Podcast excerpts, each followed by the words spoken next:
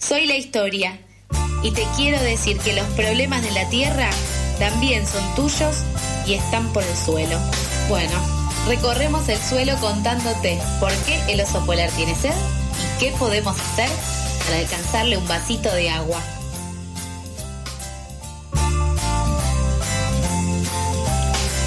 Y sí, como cada miércoles, por supuesto, aquí en Por el Suelo, tenemos a nuestro invitado de lujo, a nuestro columnista de lujo, a Mijael Kaufman Falchuco. Hola, mija, ¿cómo estás?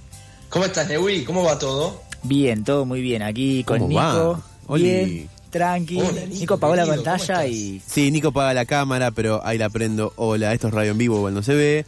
¿Qué tal, mija? Debo decir que a mi hija lo, lo conocí por primera vez, le estreché la mano, le di un beso en el cachete el- el- la vez pasada en el pasadito y la pasamos muy bien con mi hija eh, y hablamos un poco irónicamente y un poco no de la huella de carbono de la reunión. Y es increíble la cantidad de envoltorios que uno usa y consume en, un- en una, en una reunión, por ejemplo. Es tremendo. Yo voy a aprovechar este espacio solamente para decir que bajé, bajé a abrirle la puerta a mi hija, me miró los ojos y me dijo: El miércoles voy a la radio. Pasaron cosas. pasaron cosas, igual pasaron buenas cosas, porque ahora mi hija nos va a contar, eh, porque se retractó, se retractó igual. Estamos en proceso. Estamos en proceso, pero en el día de la fecha debo admitir que arrancamos con un gustito amargo. Y el gustito amargo tiene que ver con que miles de personas en la ciudad de Rosario y las cercanías están pasándola mal. Y la pasan mal porque están tapados y rodeados de humo y ese humo no solamente es un humo político en el que ahora vamos a estar profundizando, sino que es un humo real por las quemas intencionales que se hacen para el avance de la frontera agropecuaria y como año a año es la misma historia y pareciera que esto es un retweet constante, hablamos ahora con César Masi, que está al aire con nosotros, ya hemos hablado con él en más de una ocasión. César, no quiero decir buen día, pero te saludo a la distancia. ¿Cómo estás? ¿Cómo le va, gente? ¿Todo bien? ¿Vos cómo estás? Bien, bien, bien, bien. Acá, respirando humo. Sí, ¿Me escuchan, no? sí, sí, te escuchamos, César, sí, tal cual. Estaba viendo a ver si se, si se escuchaba bien porque había un poquitito de delay, pero está ok, ahí se corrigió. Eh, contanos, ¿cómo es la realidad hoy en Rosario? Yo hace un ratito vi que, que habías tuiteado también esto de que los incendios son a más de 80 kilómetros, ¿verdad? Sí, yo estoy a a 80 kilómetros de Rosario, estoy en un pueblo, y bueno, estoy acá respirando una, un- una tenue brisa de humo matinal.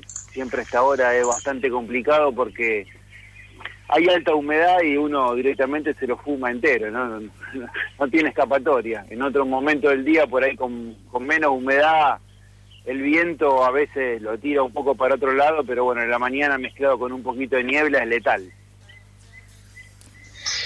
¿Cómo se explica, César, para quien nos está escuchando y no termina de entender por qué año a año y en esta misma época del año sucede esta cuestión? ¿Cómo le explicás lo que pasa? Sobre todo, y acá un breve paréntesis, César hace más de 440 días que en Twitter viene día a día hablando de la importancia de una ley de humedales y viene poniendo sobre la mesa distintos motivos y mensajes para la dirigencia política que más allá de que suban algún videito a las redes sociales, claramente no se terminan de hacer responsables. Bueno, esta es una época eh, donde está por llegar la primavera y tradicionalmente el manejo de la ganadería en pastizales naturales en esta época quema parte del pasto. Eh, bueno, venimos de una de tres años ya de, de niña, bajante del río y una sequía bastante potente. Indicaría que al menos hasta fin de año va a seguir esta condición y quizás siga el año que viene porque no se ve que vaya a virar al niño o alguna época más húmeda. Entonces el río básicamente un polvorín, un, territorio que usualmente está lleno de lagunas, que están cubiertas de vegetación flotante, de miles de riachos y arroyos que cortan el territorio en todas las direcciones posibles. Hoy es un continuado de tierra y pasto seco. Entonces, eh, esta falta de pasto en todo el año ha generado esta esta quema continua del río para buscar eh, rebrotes tiernos. Hay un montón de pastos en la isla, sobre todo la paja de techar y los pastos más duros, que el, ganado no consume cuando están grandes. Eh, y otros que amontonan mucha materia seca y en algunas épocas por ahí se dificulta el rebrote del pasto. Entonces buscan limpiar todo eso, buscan que haya rebrotes tiernos para que el ganado consuma buena pastura.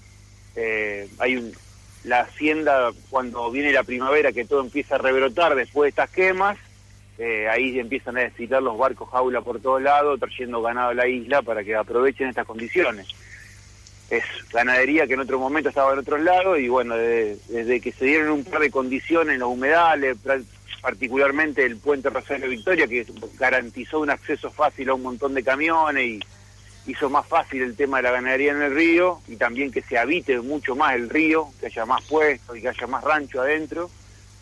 Bueno, eh, corona todo esto que estamos sufriendo hace tres años. César, vos subiste en tus redes un video que se replicó bastante, mostrando imágenes satelitales que justamente dan cuenta de cómo año 2020, 2021 y ahora 2022, los focos terminan siendo los mismos puntos. Con lo que una de las conclusiones es que si quisieran las distintas autoridades provinciales y nacionales tomar cartas en el asunto de manera preventiva, lo podrían hacer. Pero te invito, si te parece, a que puedas contar un poco el contenido de ese video, entendiendo que estamos en radio, para que quien nos escucha pueda entender un poco cómo es esto de las imágenes satelitales que vos demostraste.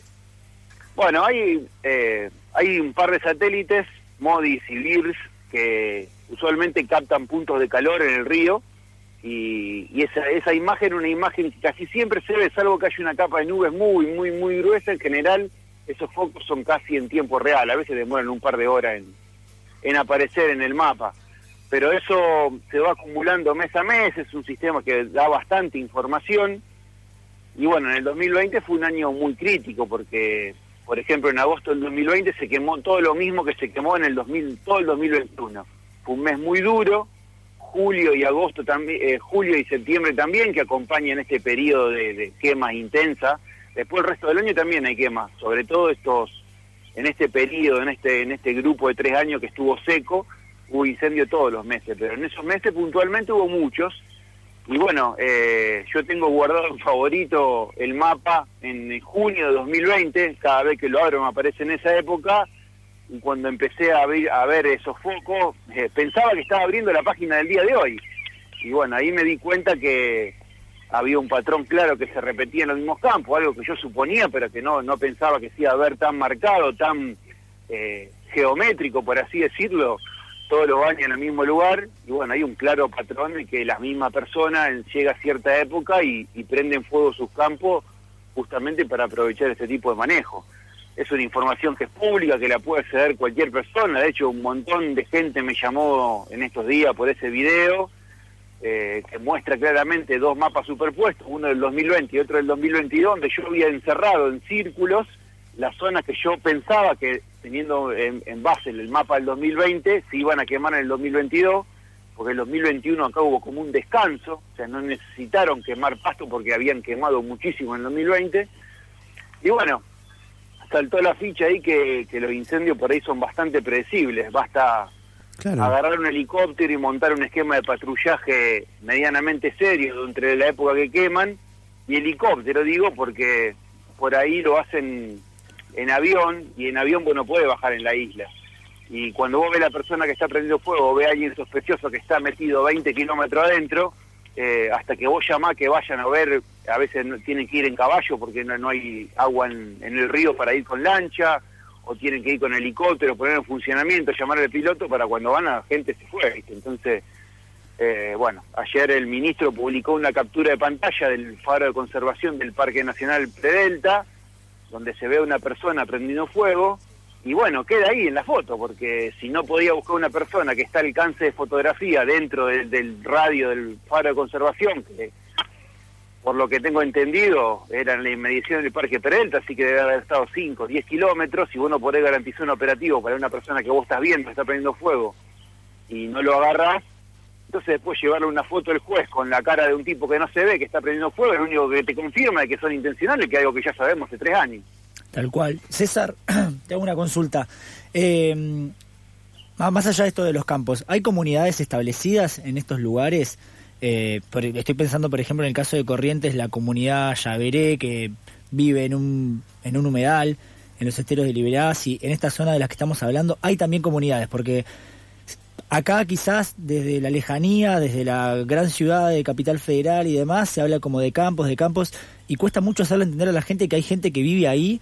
Vos estás a 80 kilómetros y acabas de decir que ves el humo desde afuera, afuera de tu casa y que lo estás básicamente respirando, y hay gente que está ahí, hay gente que quizás vive ahí. Hay gente que está ahí, básicamente la isla eh, hay puestos, de, en general hay gente que cuida ganado, dentro, en lo profundo del río, y después hay, un hay una comunidad muy grande de pescadores que viven en la isla en general, más cerca de los, de los ríos grandes, digamos, donde pueden entrar en toda época del año con las lanchas, porque ellos viven caminando arriba del agua, por así decirlo, eh, que ellos viven ahí, y en estos últimos tres años, eh, sobre todo en el 2020, hubo muchísima gente que perdió su vivienda, que perdió eh, las dos o tres vacas que tenía, o las gallinas, o las ovejas que tenían en un terrenito en la isla, que garantizaba su supervivencia. Y, y lo, lo triste de todo esto es que cuando se empiezan a ir esas personas al río y empiezan a llegar los, golondrinas, por así decirlo, las personas que habitan un puesto para cuidarle vacas a un terrateniente que tiene mil, dos mil, cinco mil cabezas ganado, eh, todos estos problemas empiezan a recrudecerse. Eh, y bueno, si me permitís, una situación bastante más jodida.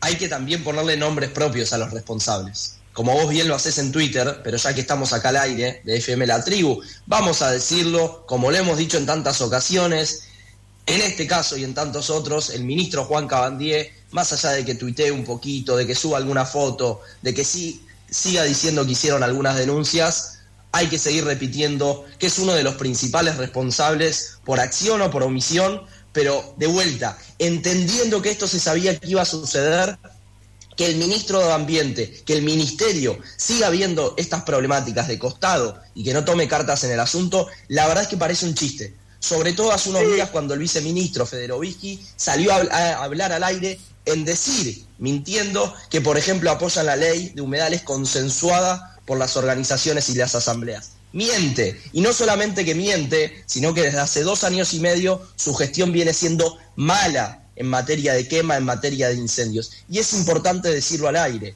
Y lo otro que me permito decir, César, y también me parece importante que puedas opinar, es el cruce con que, por ejemplo, el Ministerio de Salud también tome cartas en el asunto. Si no vemos a esta situación como una problemática en la que la ministra Carla Bisotti tiene que también tomar cartas en el asunto, entonces va a seguir siendo un tema del que unas pocas personas nos ocupamos en la diaria.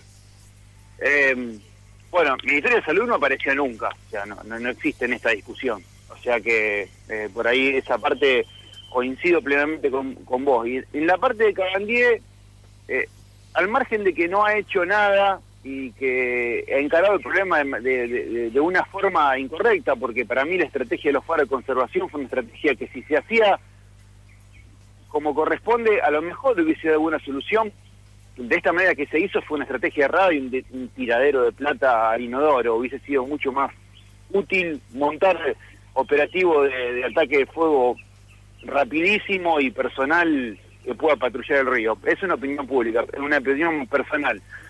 Pero yo creo que acá hay uno, hay grandes responsables que también están un poco encubiertos. Cabandier, la figura que está ahí más visible y que le podemos pegar con razón, pero no hay que olvidarse que todos los ministros provinciales se reunieron en el a desguazar la ley de humedales, a desarmarla, a quitarle las previsiones, a quitarle eh, la moratoria, a minimizar la participación popular y son responsables, o sea, son las, las provincias las que no quieren que haya protección en estos ambientes y además las titulares de los recursos naturales.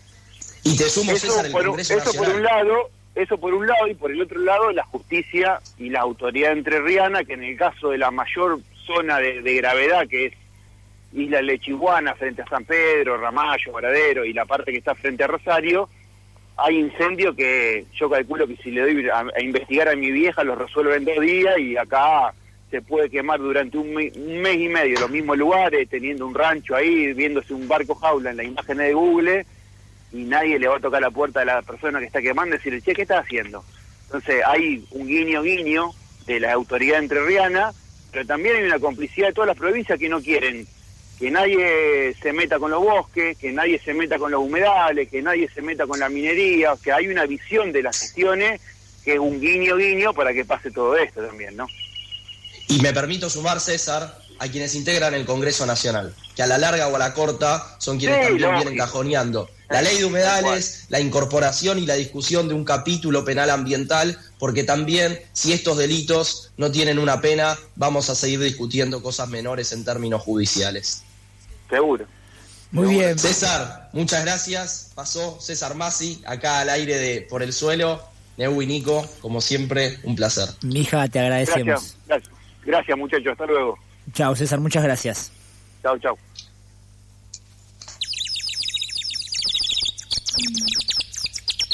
¿Madrugaste o seguiste de largo?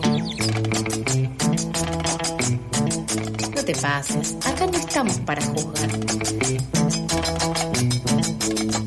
Pasadas por alto, tu cuota diaria de empatía.